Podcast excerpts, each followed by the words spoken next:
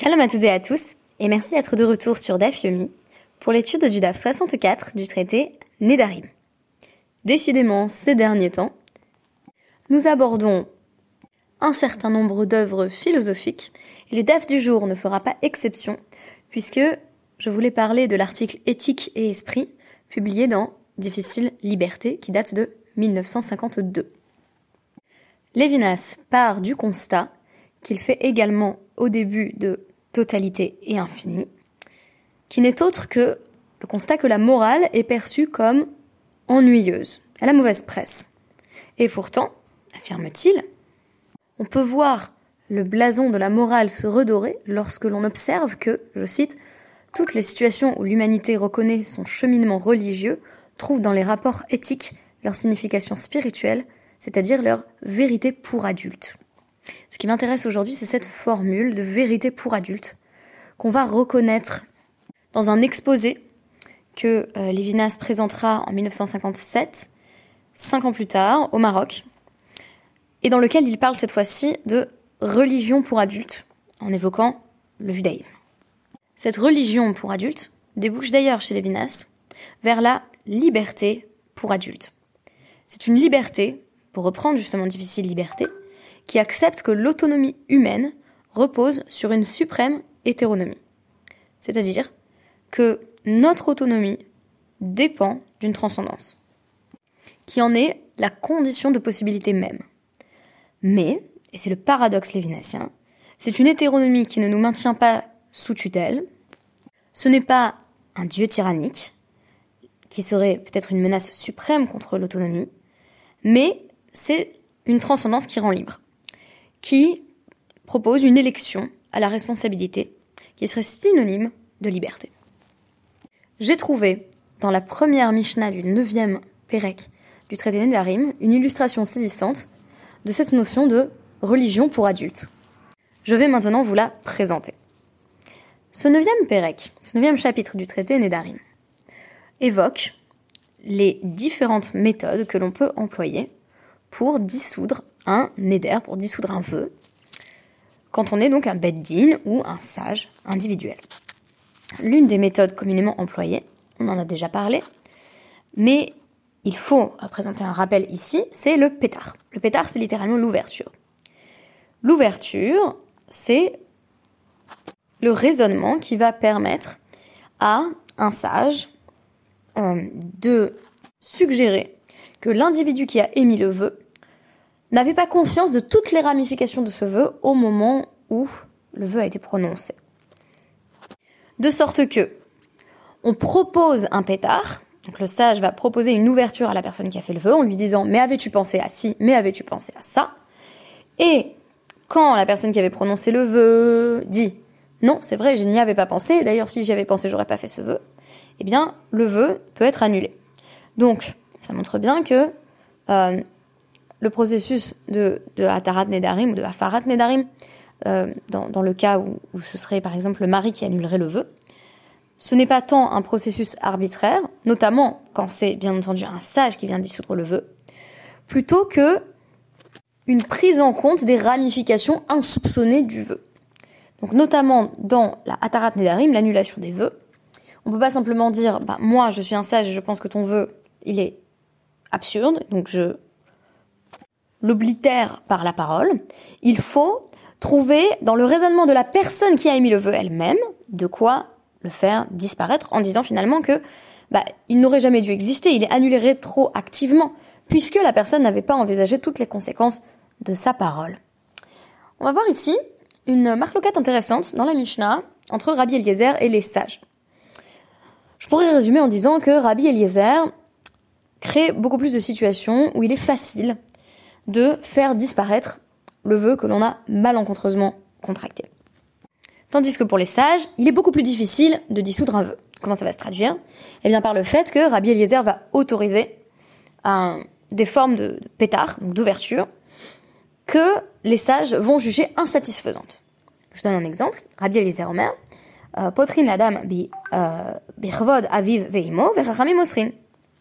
Rabbi Eliezer dit que quand une personne vient voir des autorités alachiques compétentes en disant je souhaite faire annuler mon vœu, on peut ouvrir pour cette personne, c'est-à-dire lui trouver une sorte de loophole, si vous voulez, une échappatoire euh, dans le vœu, en lui disant Kavod aviveimo. Donc, c'est quoi le kavod aviveimo C'est le fait de dire Est-ce que tu avais pensé au fait que ton vœu allait faire incroyablement honte à tes parents? Ici, on peut voir une allusion à la mitzvah de Kibbud Avaim. Puisque chaque personne juive est tenue d'honorer ses parents, alors, suggèrent les sages, n'avais-tu pas songé au fait que ce neder constitue une transgression de l'impératif de Kibbud Avaim Ici, le présupposé n'est pas spécifiquement que le vœu lui-même est compromettant ou humiliant, mais plutôt que c'est une pratique réprouvée par les sages de contracter un vœu, de sorte que si on entend qu'une personne fait des vœux, multiplie les vœux, qu'elle tient ou qu'elle ne tient pas, il va y avoir des répercussions sur les parents de cette personne, puisqu'il va se dire que la personne en question, qui est nodaire ou nodérette, qui fait beaucoup de vœux, n'a pas reçu une bonne éducation. Ceci rejoint l'intuition avancée par les sages et fréquemment citée, en vertu de laquelle les Nédarim sont mal vus parce que ils constituent une sorte de religion, de religiosité parallèle, en dehors du cadre des 613 mitzvot, mais en suivant des paramètres qui y ressemblent beaucoup. En résumé, pour Rabbi Eliezer, c'est tellement incongru pour une personne de faire des vœux que si la personne fait un vœu, on critiquera ensuite son père et sa mère et il y aura manquement à la mitzvah de Avaim. Donc on demande à la personne, avais-tu imaginé à quel point ce serait la honte pour tes parents? Et ça suffit. Si la personne dit non, non, j'avais pas pensé effectivement que ça allait être humiliant pour mes parents, le vœu est annulé. Les sages ne reconnaissent pas ce pétard comme un procédé d'annulation valide des vœux. Et Rabbi Tzadok va venir soutenir l'avis des sages en nous disant Ah, birvod aviveimo, birvod hamakom. Pourquoi dire que on ouvre, littéralement, donc on le libère de son vœu, en citant l'honneur de son père et de sa mère On n'a qu'à ouvrir, c'est-à-dire le libérer de son vœu, en citant, littéralement, l'honneur du lieu, Hamakom, donc l'un des noms de Dieu. Donc ne dis pas que quand une personne fait un vœu, eh ben, papa et maman vont pas être contents. Vous, voyez déjà où je veux en venir du point de vue de la religion d'adulte. Dis, ça déshonore la transcendance. C'est déshonorant pour Hachem d'avoir fait un vœu. Mais le problème, c'est que si on dit à chaque personne qui se présente avec un vœu, dont visiblement la personne souhaite se débarrasser, sinon elle serait pas devant le beddin ou devant le sage, et on lui dit, est-ce que tu te rends compte à quel point ça, ça, ça déshonore Hachem, ce que tu fais? Imken, En il n'y a plus de vœu. Parce que la personne, elle va jamais dire, oui, c'est vrai, je me rends compte que euh, les, les vœux, c'est quand même assez déshonorant et ça revient, on, s'en souvient, à, se créer son propre rituel sacrificiel dans son coin, en fait, à, ignorer la transcendance, à se faire euh, de soi-même sa propre source, sa propre origine, et donc à nier, ce faisant, la transcendance. Et c'est ça qui vient de diminuer le kavod d'Hachem, il n'y a plus de vœux. Parce qu'on se rend compte de l'absurdité de ce système de religion parallèle. Toutefois, il y a bien un cas où l'honneur du père et de la mère reste particulièrement signifiant. Cela semble évident.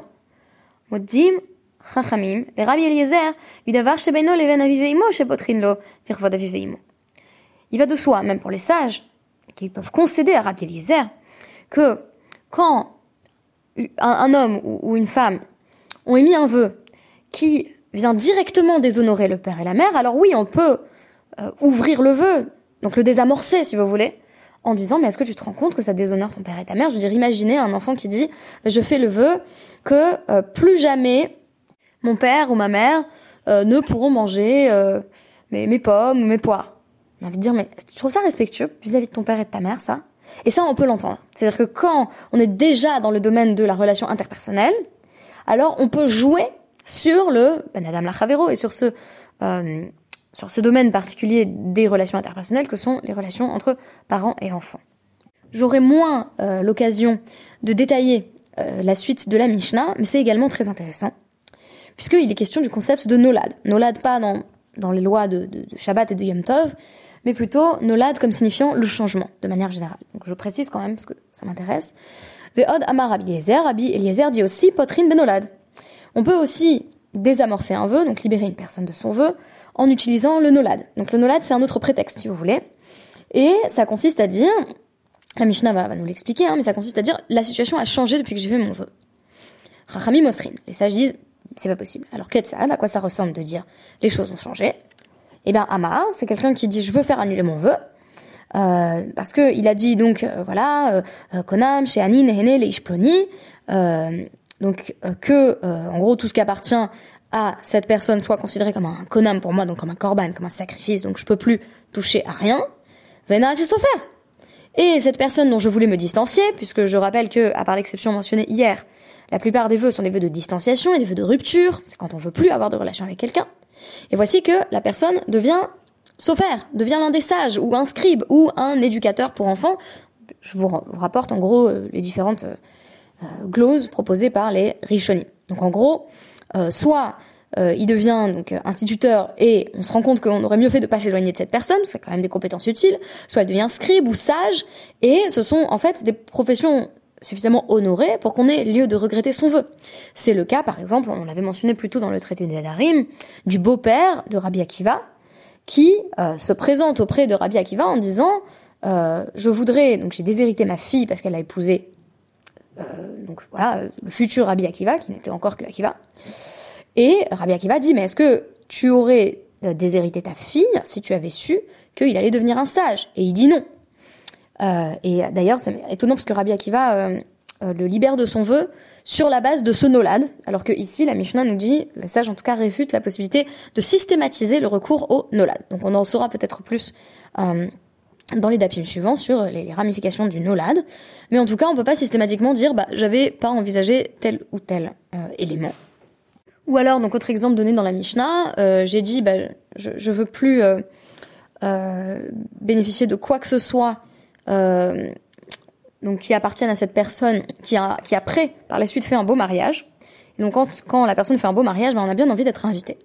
Et alors on nous dit, bah on peut pas simplement dire, pour habiliser on peut, hein, c'est un pétard valide. Ilou Haïti Yodea Shehuna Sesofer Oshehaya Masiet Beno Bekarov Lo Haïti Si j'avais su que ça allait devenir une personne importante, ça, vous savez, c'est les, les gens avec qui on n'était pas sympa au lycée deviennent euh, euh, des, grands écrivains, des journalistes très connus. Après, on a envie d'être de nouveaux copains avec eux. Donc c'est un peu ce cas-là. Euh, on comprend pourquoi c'est pas d'ailleurs un argument valide dans les exemples particuliers qui sont donnés. Ou si j'avais su qu'il allait bientôt marier son fils et qu'il allait m'inviter à une soirée VIP, un, beau mariage quoi. Haïti Noder, j'aurais pas fait ce vœu. Donc ça c'est pas un raisonnement valide. Et de même, une personne qui dirait, c'est la fin de la Mishnah, euh, je m'interdis de rentrer dans cette maison, et par la suite la maison est transformée en synagogue, euh, la personne ne peut pas simplement dire selon les sages, ah, si seulement j'avais su que ça allait être une synagogue, je n'aurais jamais contracté ce vœu. pour Rabbi Eliezer, ça marche. Pour les sages, ça ne marche pas. On voit que Rabbi Eliezer, de façon systématique, euh, met tout en œuvre pour que on puisse se débarrasser de vœux inopportuns. Simplement à partir de, euh, dans la notion de nolad, l'idée de changement dans le monde. C'est très facile d'avoir recours à du nolad parce que par définition les choses changent. On pourrait tout aussi bien dire, ah, mais quand j'ai fait le vœu, je n'avais pas pensé au fait que cette personne dont je souhaitais me distancier allait en fait redevenir très sympa avec moi. Donc, tout changement euh, dans la relation ou tout changement extérieur dans le statut de la personne ne devrait pas logiquement annuler le vœu. Mais Rabbi Eliezer a une conception qui est euh, totalement rétroactive des implications du Neder. C'est-à-dire, c'est comme si le Neder était perçu en continu, comme si je devais continuellement euh, le, confirmer dans son existence. Et si quelque chose change dans le monde qui fait que mon éder n'est plus valable, alors je peux m'en sortir. C'est cette idée de pétard aussi, s'en sortir automatiquement. Pour les sages, ce n'est pas le cas. Il y a quand même quelque chose de l'ordre du éder qui est figé au moment où euh, on a prononcé ce néder. Et peu importe, dans une certaine mesure, du moins de ce que l'on sait pour l'instant dans la Mishnah, euh, ce qui s'est passé par la suite, puisque bah, au moment où j'ai prononcé mon éder, j'avais les informations que j'avais et à moins qu'il y ait véritable regret par la suite, donc changement non pas dans euh, les circonstances extérieures, c'est pas oui mais lui il est devenu plus riche et lui il est devenu plus prestigieux et la synagogue, euh, la maison est devenue une synagogue, non c'est moi j'ai regretté. Peut-être que sur ça, de tout ce que j'ai compris du traité Nédarim jusqu'à présent, les sages vont aller chercher le pétard là-dedans, c'est-à-dire dans en fait le, repentir, ce qu'on pourrait déjà appeler la teshuva de la personne par rapport à son propre Néder. Cette deuxième partie de, de la Mishnah, qu'on pourrait appeler la Sefa, la fin, euh, vient nous enseigner, pour moi, que euh, l'approche des sages me paraît proche de euh, celle que je vais vous présenter maintenant. C'est-à-dire, pour moi, dire une poitrine, ça marche pas, on peut pas s'en sortir comme ça, revient à dire, on peut pas toujours invoquer des circonstances extérieures en disant mais c'est pas ma faute, je savais pas ci, je savais pas ça. J'avais pas envisagé que les conséquences de mes actions seraient X ou Y. Pour les sages, on est dans une religion d'adultes, comme c'était très très clairement indiqué dans la Recha, pour le coup dans le début de la Mishnah. Et donc en fait, bah, au moment où tu as fait ton vœu, t'avais qu'à envisager les conséquences de ton action. Et c'est seulement si toi tu as changé que tu peux trouver une ouverture, te libérer de ton vœu. Mais si c'est le monde qui change autour de toi, tu peux pas simplement dire mais je savais pas, j'avais pas assez d'éléments. Parce que sur ça, tu étais responsable des conséquences de tes actes. Et tu peux pas te déresponsabiliser. Pour Rabbi Eliezer, on comprend qu'il y a une volonté systématique, du moins dans cette Mishnah, de dire il faut pouvoir se sortir du vœu, parce que de toute façon, un vœu, c'est pas une situation tenable. Et effectivement, vu que les circonstances changent autour de moi, et que mon identité est en perpétuelle construction, je devrais pouvoir être sans cesse remis face à mon éder, en disant mais est-ce qu'il a toujours un sens pour moi maintenant? Bah clairement non.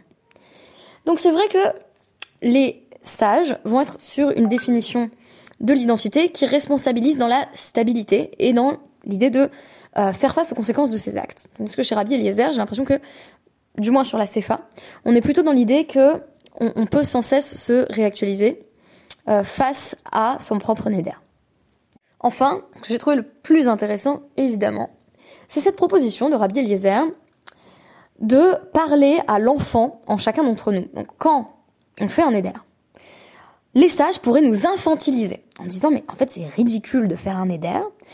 Qu'en diraient papa et maman? C'est vraiment ça. Bah, bien sûr, il y a Kibudavaim derrière, mais il y a aussi le fait que, en fait, ton père et ta mère, qu'est-ce qu'ils en penseraient de ton vœu Et ça, c'est vraiment un raisonnement qui est infantilisant, parce que le vœu lui-même est assez infantile.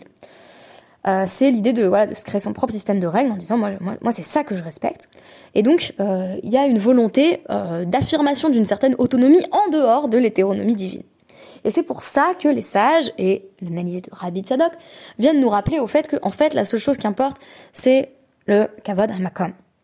Ou le kavod hamakom. C'est l'honneur de la transcendance. Finalement, le vœu est ridicule, mais plutôt par rapport à nous-mêmes. Il indique notre vaine tentative de nous ériger en tant que sorte de transcendance, source de notre propre loi. Et c'est précisément là que le bas blesse. Et c'est pour cela que l'ouverture infantilisante qu'en dirait père et mère ne convient pas, ou plutôt ne suffit pas aux sages, qui, par excellence, nous ont permis de développer une religion d'adulte. Merci beaucoup et à demain.